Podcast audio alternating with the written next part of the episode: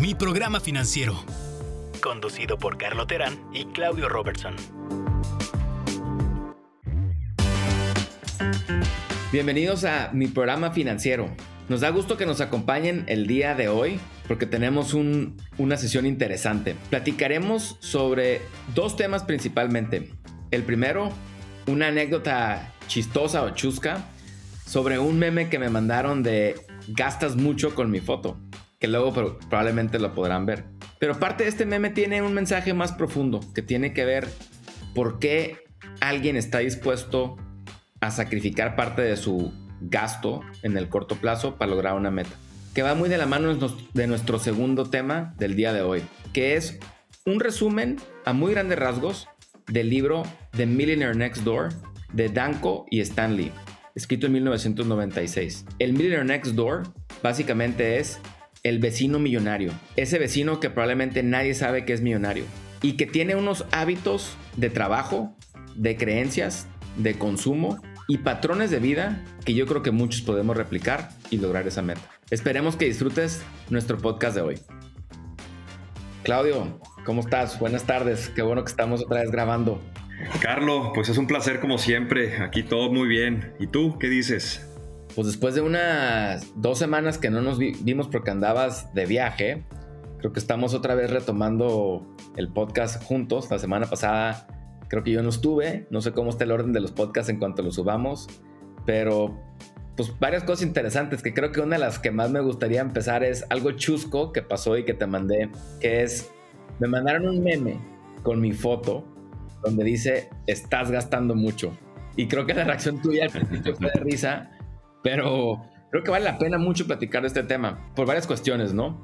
Algo que me llama mucho la atención de que me manden estos memes es que habla mucho sobre los patrones y hábitos que yo creo que mucha gente le cuesta trabajo lograr. Y no necesariamente tiene que ver con gastar mucho, gastar poco. Cada quien va a definir lo que quiere hacer y cada quien puede definir la vida rica.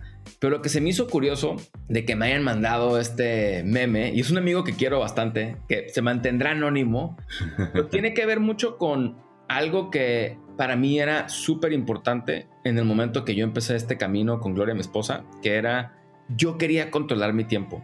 Y lo que más quería en ese momento, que fue en el 2011, era poder tomar decisiones por mí mismo. Y lo que yo defino como mi vida de familia rica es vivir donde yo quiero, trabajar en lo que yo quiero, con la gente que yo quiero, en el lugar donde más quiero estar, ¿no? Que es esta parte del mundo que es San Diego, California, Tijuana. Pero se me hizo curioso. No sé, ¿qué reacción tuviste tú cuando te mandé ese meme? A ti que te tocó ver ese cambio nosotros cuando nos fuimos de a lo mejor ser algunos que gastaban un poco más de lo que debían a de repente ser bastante frugales. No, pero primero me da bastante risa y primero quiero felicitar al artista.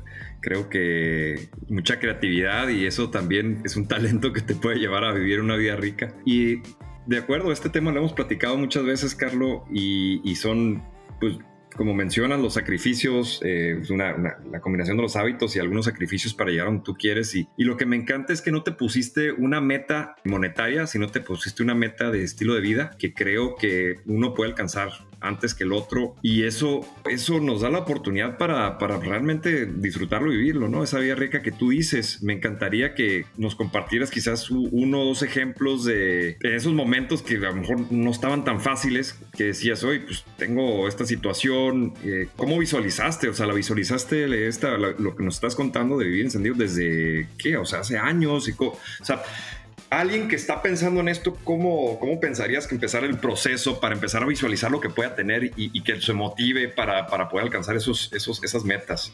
Sí, vamos a platicarlo, digo, y lo hemos discutido mucho, en este caso los dos, eh, porque nos tocó vivir carreras profesionales similares a una misma edad. Nos ha tocado vivir también nuestra etapa familiar, el tener hijos también de una manera similar a una misma edad y compartir mucho también nuestras experiencias de cuando crecimos, ¿no? Y qué nos ha marcado.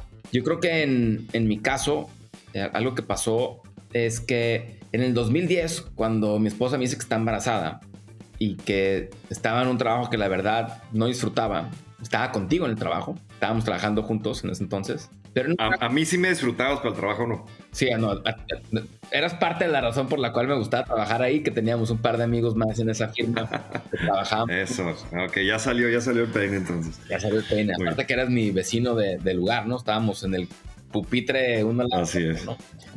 Pero algo que me... Pupitre uno, pupitre dos. Exacto. Claro que nos pasó mucho en ese, en ese momento, que creo que lo hablamos y lo expuse un poco en, en el primer podcast, fue el darte cuenta que ya venía una responsabilidad grande, ¿no? Que en ese momento era mi, hija mayor y que, que, dependía de las decisiones de otros, ¿no? Entonces, lo primero que se nos ocurrió, tanto Gloria y a mí, es cómo le hacemos para depender menos, porque siempre vamos a depender de algo, ¿no?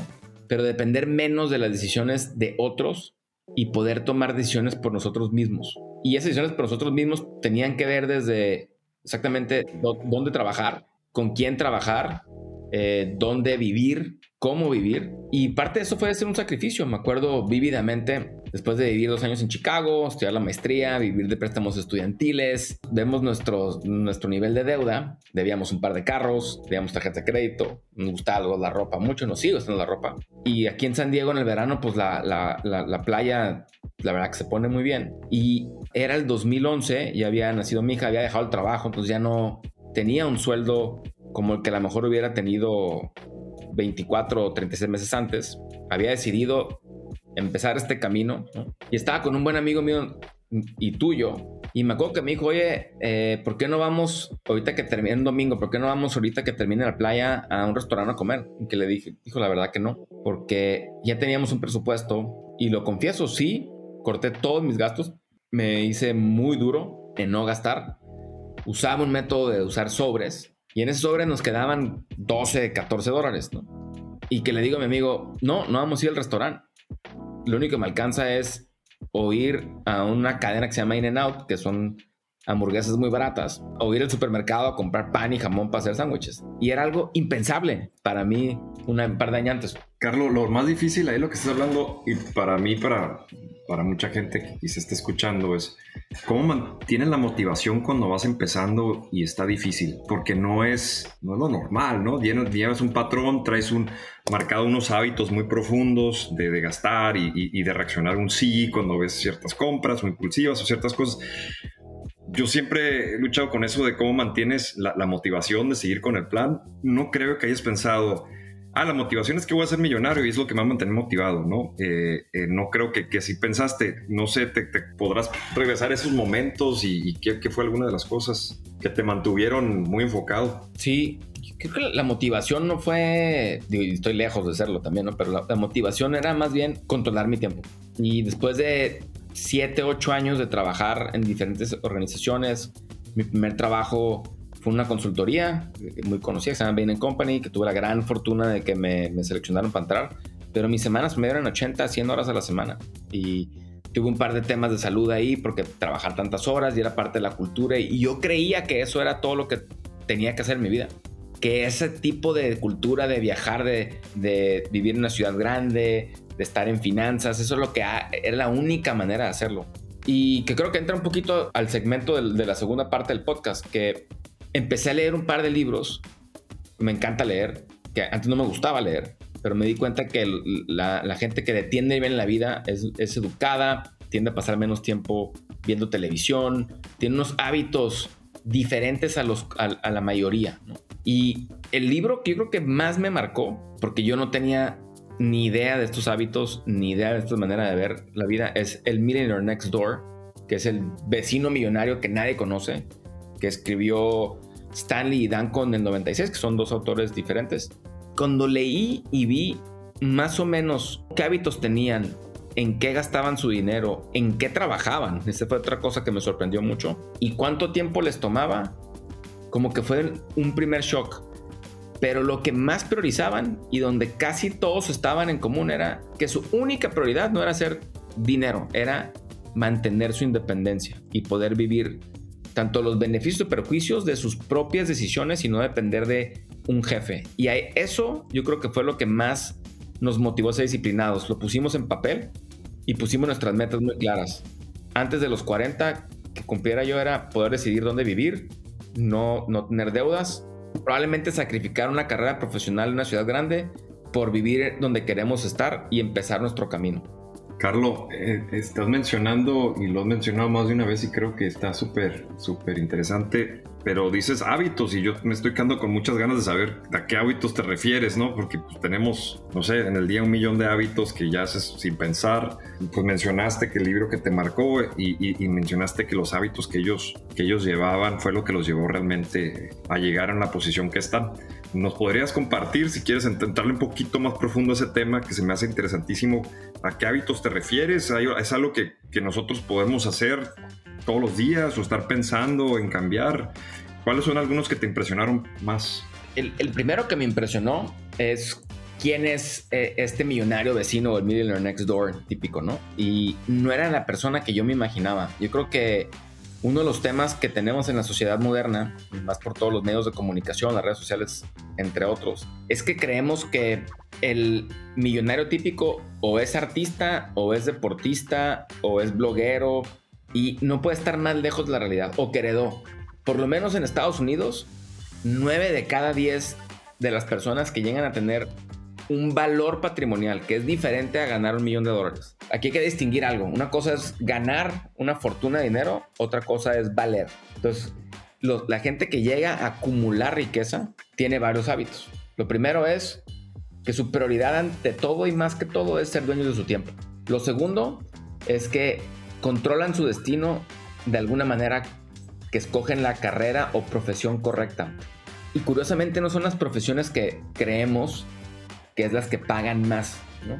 Carlos, perdón que te interrumpa. Esa parte ahorita que dijiste profesiones creo que está muy interesante. ¿Qué tipo de profesiones viste? Porque es, es una grama tan grande y para alguien que nos está escuchando dice, no, pues que yo, yo tengo, yo soy dueño de un taller o de un restaurante. ¿Eso también incluye o, había personas con estos perfiles? La inmensa mayoría, la inmensa mayoría de la, de la gente que logra ese estatus en Estados Unidos tiene o una compañía de plomería con uno o dos plomeros o una cuadrilla o, más, o electricista o de limpieza o mecánicos o talleres, que son carreras o profesiones que están muy al alcance de la mayoría de los que probablemente nos escuchan, ¿no? Que son trabajos que a lo mejor ahora vemos en la sociedad moderna que están más enfocadas a servicios de oficina, como trabajos a lo mejor diría que no dignos, que yo creo que son todo lo contrario, son más que dignos. Son trabajos muy técnicos en los cuales no nomás es la oportunidad de tener buenos márgenes, sino tienes un buen servicio al cliente, tienes clientes recurrentes y tienes la manera de lograr hacer un equipo y llevarte mucho el beneficio si tú logras liderar esto, ¿no?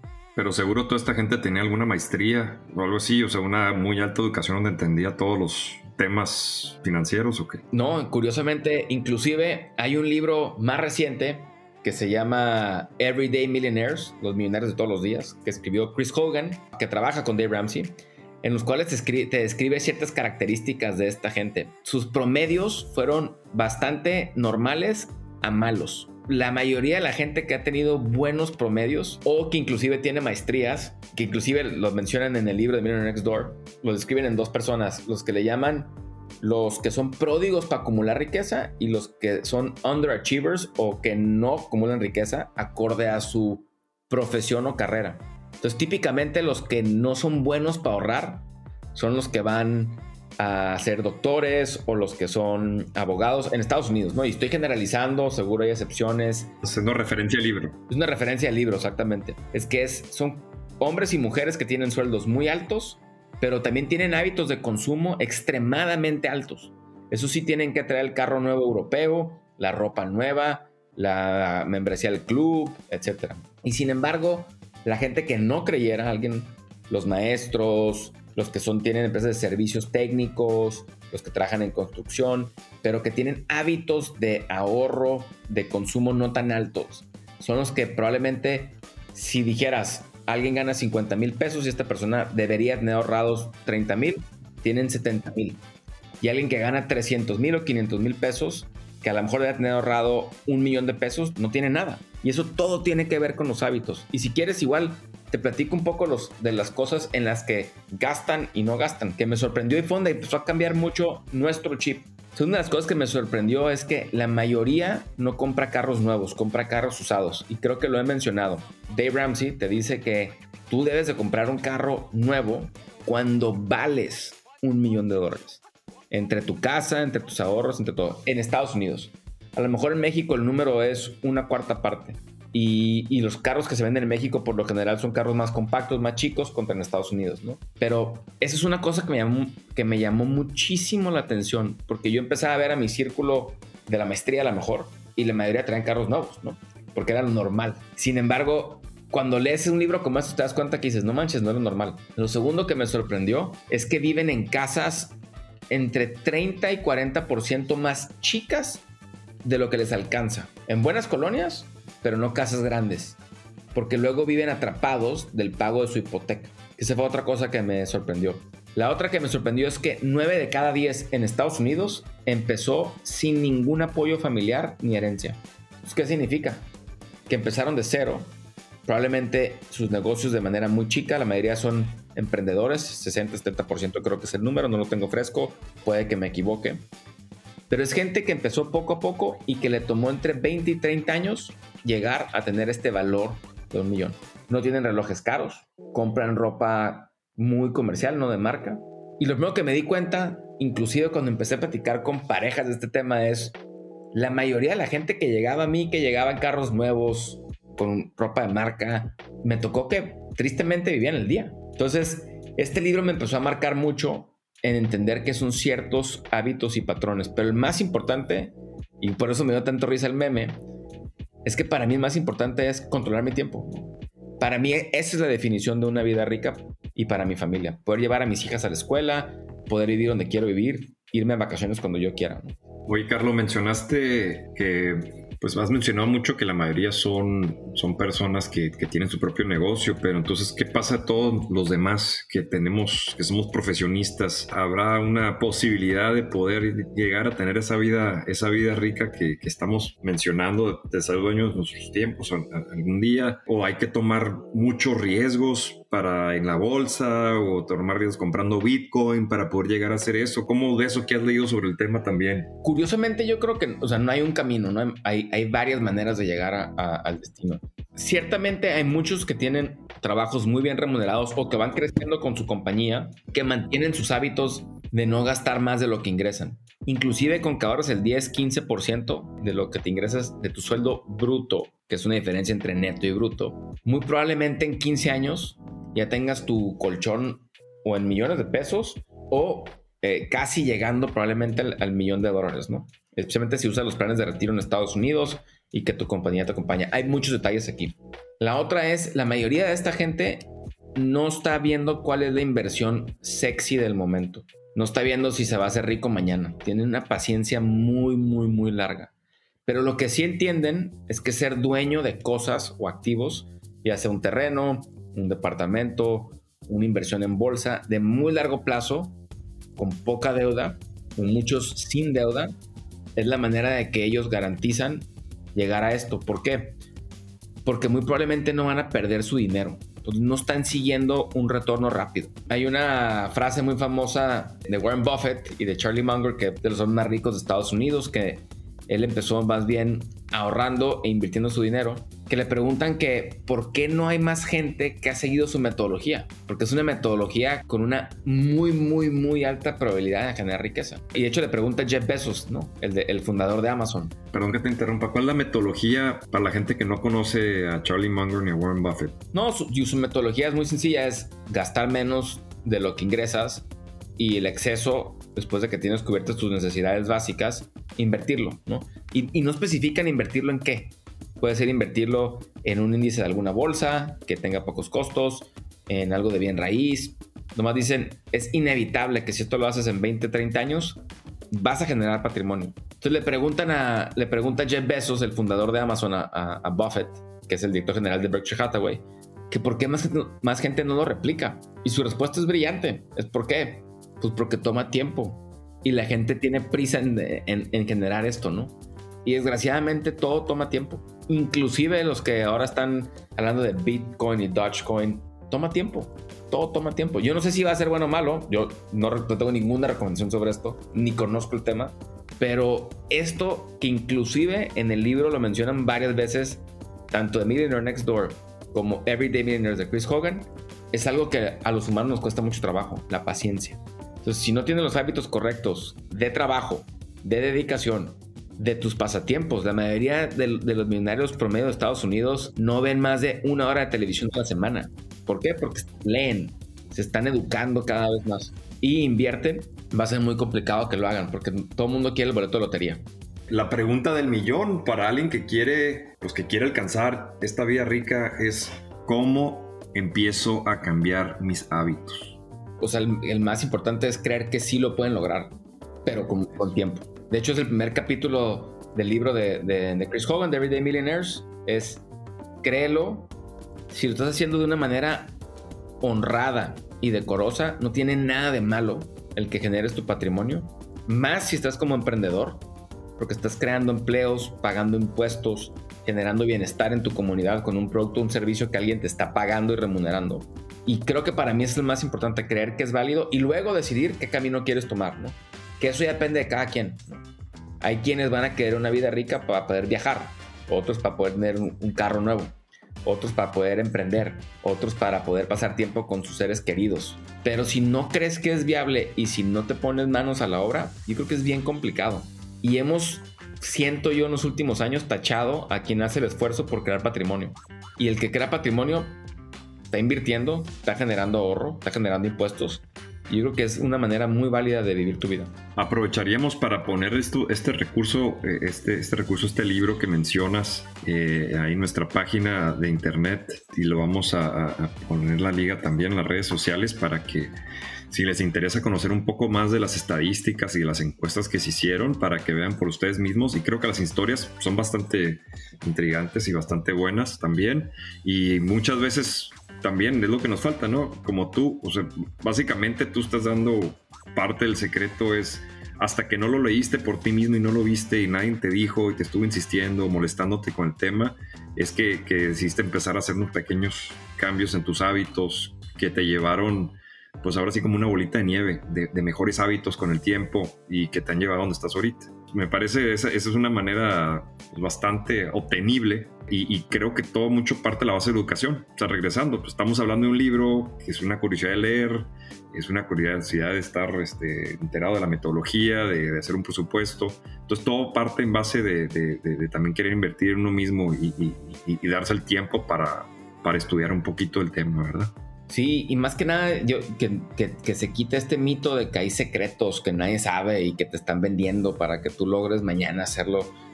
El secreto no es complicado. Es trata de incrementar tus ingresos, trata de gastar menos de lo que ganas, trata de invertir ese excedente y sé paciente. Y trata de educarte cada vez más.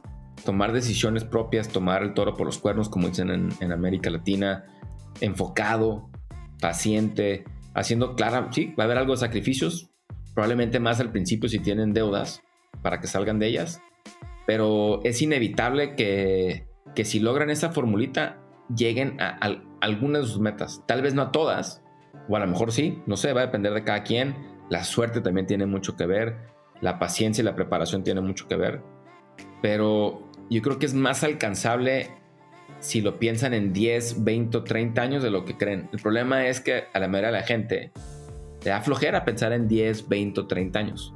Porque lo que están buscando es qué va a pasar la semana que viene. Y esa capacidad de planear, que entiendo que para muchos es muy complicado porque vivir al día es difícil, es estresante, eh, hay veces que no sale ni para la comida. Pero el que tengan la habilidad de soñar y empezar y dar el primer paso, creo que eso los puede llevar a que logren sus metas con el tiempo. Creo que repetimos, deberíamos, vamos a ponerlas en los recursos, este libro y con esto nos, nos animamos para poder seguir hablando de algunos otros libros en el futuro, eh, como el, libro de Psychology of Money, que, que recientemente se escribió, que nos gustó mucho, también lo leímos, lo recomendamos, y vamos a empezar a poner, eh, compartir más recursos eh, externos para, para pues que esté la curiosidad. Ah, yo escuché, que estás compartiendo notas, yo escuché que si no te gusta leer es porque no has encontrado un libro que te guste, ¿no? Entonces eh, hay, que, hay que seguir explorando y conociendo y pues como ya hemos repetido, somos un recurso. Si tienen sus preguntas, nos pueden enviar sus preguntas eh, específicas sobre algún tema específico. Estamos eh, muy contentos en contestarlos eh, de la mejor manera que podamos. Sí, yo creo que el tema de, de, de, luego platicar otros libros como el de Psychology of Money, que es la psicología del dinero, eh, que habla de unos ejemplos bien interesantes de cómo es de hábitos más que de saber. De, el libro que escribió Morgan Housel, que es un gran autor, escritor de, finanzas personales y, e historia y hábitos de los humanos que creo que para mí es el mejor de nuestra edad, por lo menos de entre 30 y 50 años, es, se me ha hecho el mejor autor que hay. Eh, y también el que yo, a mí no me gustaba leer para nada. Era algo que no me gustaba. Hasta que encontré un libro que me llamó la atención y, creo que hay muchos libros afuera, y Padre Rico, Padre Pobre, también creo que es un, buen libro que da unos, algunos ejemplos y unas buenas metodologías. Eh, y que podamos hablar más de esto y de, y de las dudas que tengan, ¿no?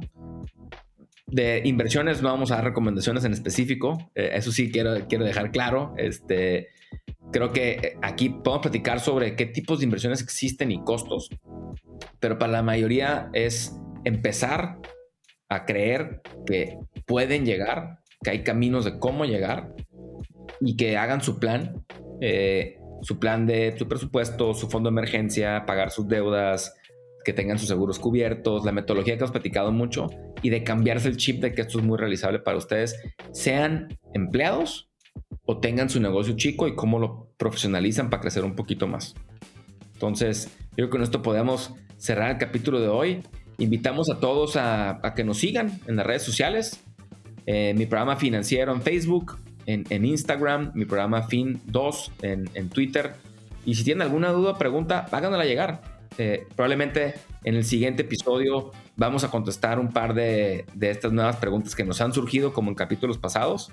Alguien nos mandó sus, lo que le cotizaron en cuanto a seguros de vida. Vamos a, desmenuzar estas, estas, propuestas que le hicieron a, a estas personas que nos han tenido la confianza de compartirnos estas cotizaciones. Entonces, cualquier duda que tengan en cuanto a deuda, tarjeta de crédito, presupuesto, seguros, siéntanse con la confianza de poder buscarnos y contestaremos sus preguntas al aire. Y pues Claudio, de nuevo muchas gracias, qué bueno que estás de vuelta, me da gusto verte y nos vemos la próxima semana.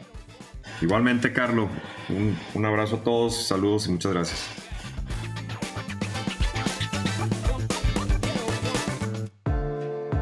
Mi programa financiero, conducido por Carlo Terán y Claudio Robertson.